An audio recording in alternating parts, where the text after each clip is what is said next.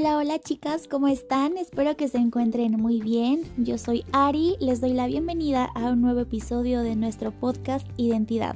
Así que vamos a comenzar.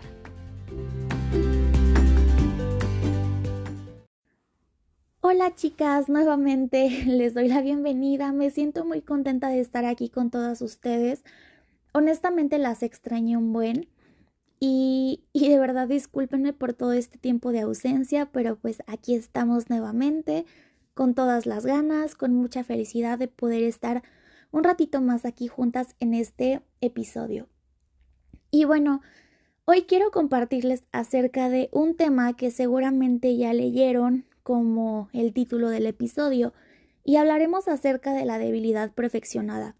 Yo sé que estamos aquí entre amigas y que me puedo abrir tantito con ustedes y quiero admitirles que estas últimas semanas he estado así como con esos sentimientos, ¿no? De, de debilidad, de tristeza, mm, quizá de enojo y cosas por el estilo, pero yo sé que todas hemos pasado por este tipo de situaciones y tanto tú que estás allí, puede que estés en la misma situación o incluso pues hayas estado en esa situación. Pero es importante saber todo lo que Dios nos dice en medio de nuestras tribulaciones y no enfocarnos en lo que está pasando, sino en lo que Dios está haciendo a pesar de lo que no vemos.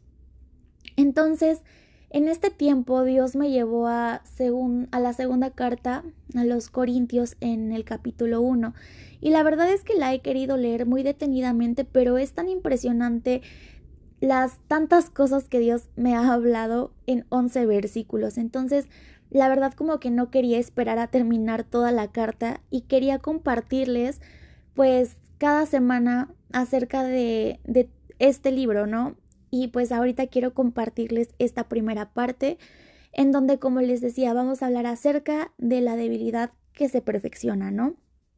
Entonces, eh, algo bien importante que, leí en la carta es que nuestro Padre, Dios, es nuestro Dios de consolación y de misericordia, que solo en Él vamos a poder encontrar consuelo en medio de cualquier tribulación, en nadie más. Solamente Dios va a ser nuestra plenitud. Y sí, obviamente Dios dice que es bueno tener amigos, que es bueno tener nosotras como cristianas pues nuestros consejeros, quienes nos van a ayudar, quienes nos van a orientar y por supuesto que, que pues sabemos que, que, es gente sabia, ¿no? Gente que Dios ha preparado y, y que son personas en las que podemos depositar igual nuestra confianza y nos van a consolar.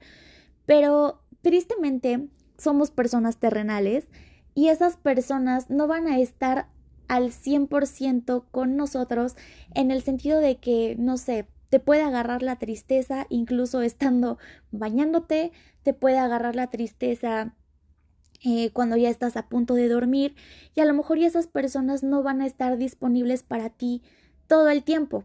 No sé si me estoy explicando, pero quien sí va a estar ahí en todo momento va a ser Dios.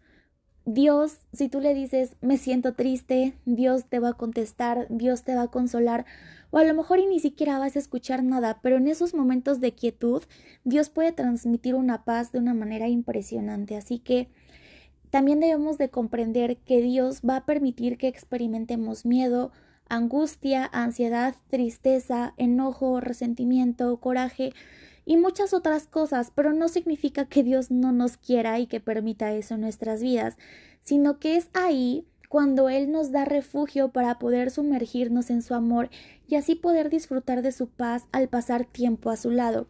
Es bien cierto que Dios nos deja experimentar cada sentimiento de nuestras vidas para que en esos sentimientos sepamos que nuestra verdadera dependencia está en Él.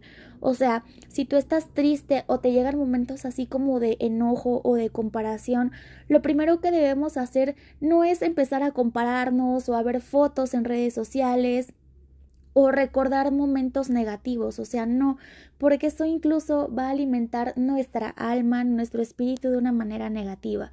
Lo que debemos hacer es que si nuestra dependencia verdaderamente está en Dios, es que cuando esos momentos lleguen a nuestro corazón, nosotros vayamos directamente con Él y se lo entreguemos a Él.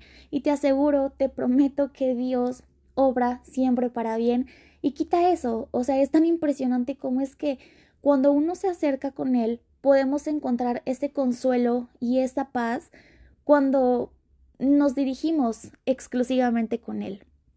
Ahora, también Dios nos va a permitir tribulaciones para un propósito. Dios no nada más nos va a dejar pasar por estos momentos de dificultad, así porque sí. Y nuestro propósito primordial ante este tipo de situaciones es que nosotros podamos consolar a otros con el consuelo que Dios nos da a nosotros. Y esto lo, lo externa en su capítulo, perdón, en el versículo 4, en donde dice, el cual nos consuela en todas nuestras tribulaciones, para que podamos también nosotros consolar a los que están en cualquier tribulación por medio de la consolación con que nosotros somos consolados por Dios. Nosotros podemos ser ayuda y apoyo para los afligidos. Dios nos va a enseñar a soportar con paciencia y con constancia. Y seguramente lo que yo estoy pasando, lo que tú estás pasando o lo que tú ya pasaste, te va a servir para ayudar a alguien más, ya sea a tus amigas, a familiares. Si ya tienes hijos, te va a ayudar también para ayudar a tus hijos. Y si no los tienes, imagínate, o sea, qué bueno es Dios que ya te está preparando incluso para que tú puedas ayudar a quien aún ni siquiera conoces. Ahora, hay otra parte bien bonita en el versículo 5 en donde dice, porque de la manera que abundan en nosotros las aflicciones de Cristo, así abunda también por el mismo Cristo nuestra consolación y podemos comprender aquí que del tamaño de nuestra aflicción será el tamaño de nuestro consuelo. O sea, Dios jamás nos va a dejar a medias o nos va a dejar ahí colgados de un hilo. O sea, jamás. Dios siempre va a proveer por todo lo necesario en nuestra área espiritual, hablando en el sentido ahorita de las aflicciones, ¿no? Es importante también saber que la consolación no va a quitar el problema, pero lo que va a suceder es que Dios lo va a aliviar si permanecemos con Él y Él va a permanecer en nuestro proceso, no nos va a soltar, jamás nos va a abandonar y mucho menos nos dejará sin consuelo porque el consuelo es su promesa. Si tienes ahí tu Biblia, te invito a que vayamos a Isaías capítulo 66 versículo 13, en donde la promesa que te comento dice así, los consolaré, perdón, los consolaré allí en Jerusalén como una madre consuela a su hijo. Dios igual nos puede hacer parecidos a los demás, en el sentido de que nosotros podemos ser afligidos por una situación que alguien esté por pasar, y al nosotros ser consolados podremos entender y consolar al que se encuentra en esa aflicción que nosotros ya pasamos. También Dios nos enseña a que somos compañeros en aflicción, también lo podremos ser en la consolación. Y esa es nuestra esperanza, que Dios siempre va a estar preparando a personas, pero sobre todo con personas que sean de acuerdo a su corazón las cuales nos van a dar el consuelo que Dios les dio y después nosotros con esas personas poder consolarnos, también poder buscar a Dios y así como Dios nos consuela con otros y Dios nos consuela con su amor, nosotros vamos a poder hacer lo mismo con los demás. El propósito que Dios nos da también se los da a otros y así poder cumplir con su plan y con su promesa que te leí hace unos segundos. Ahora, eh, algo también que, yo me di cuenta y me asombré muchísimo es de que Pablo es bien sincero y dice que las tristezas pueden, pueden provocar pues incluso destrucción total en nosotros mismos. Y en el versículo, a ver, es en el versículo, en el versículo 8 y en el 9, Dios afirma que algunas de nuestras tribulaciones van a provocar incluso que ya no deseemos vivir. Y esto, llevándolo a los extremos, va a provocar incluso hasta un suicidio o un intento de suicidio. Lamentablemente, también va a haber depresión, ansiedad y otras cosas eh, tan negativas que si no llevamos todo eso a manos de Dios, pueden acabar en algo catastrófico. Pero también esto debe de llevarnos a no querer hacer las cosas con nuestras fuerzas, porque claramente se van a acabar.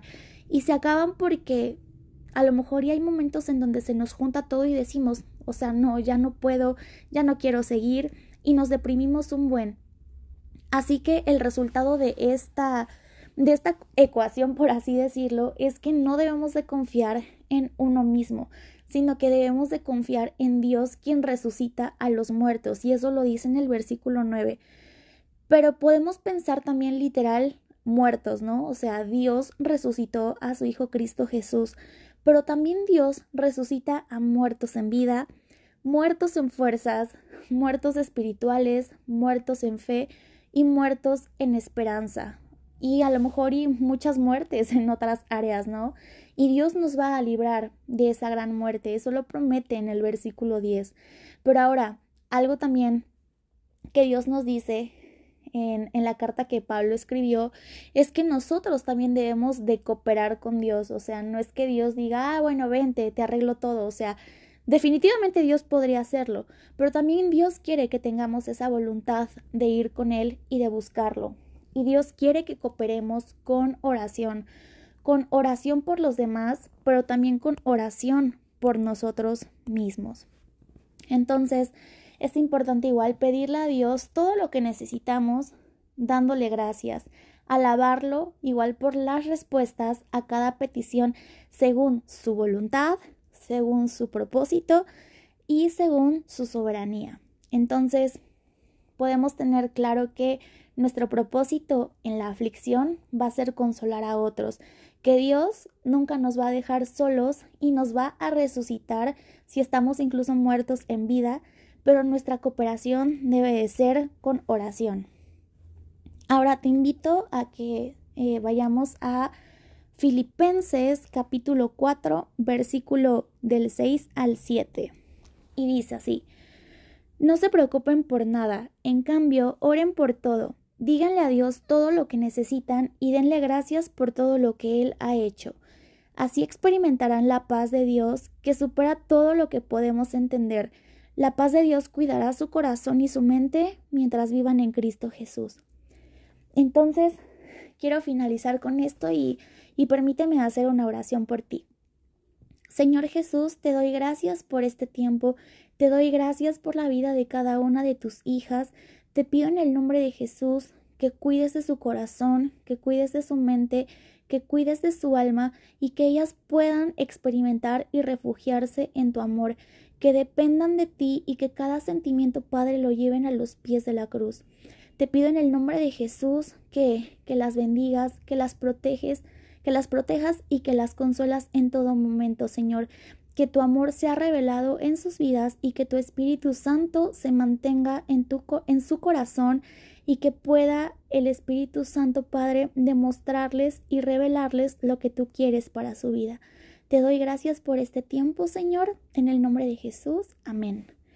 Y bueno, cuídense mucho, chicas, las quiero muchísimo, les envío un abrazo y estaremos nuevamente aquí hablando acerca de esta preciosa carta. Si tienes igual este, la oportunidad de leerla, estaría padre para que vayamos juntas en la misma sintonía. Así que cuídense mucho, les mando un abrazo súper fuerte, que Dios las bendiga y hasta la próxima.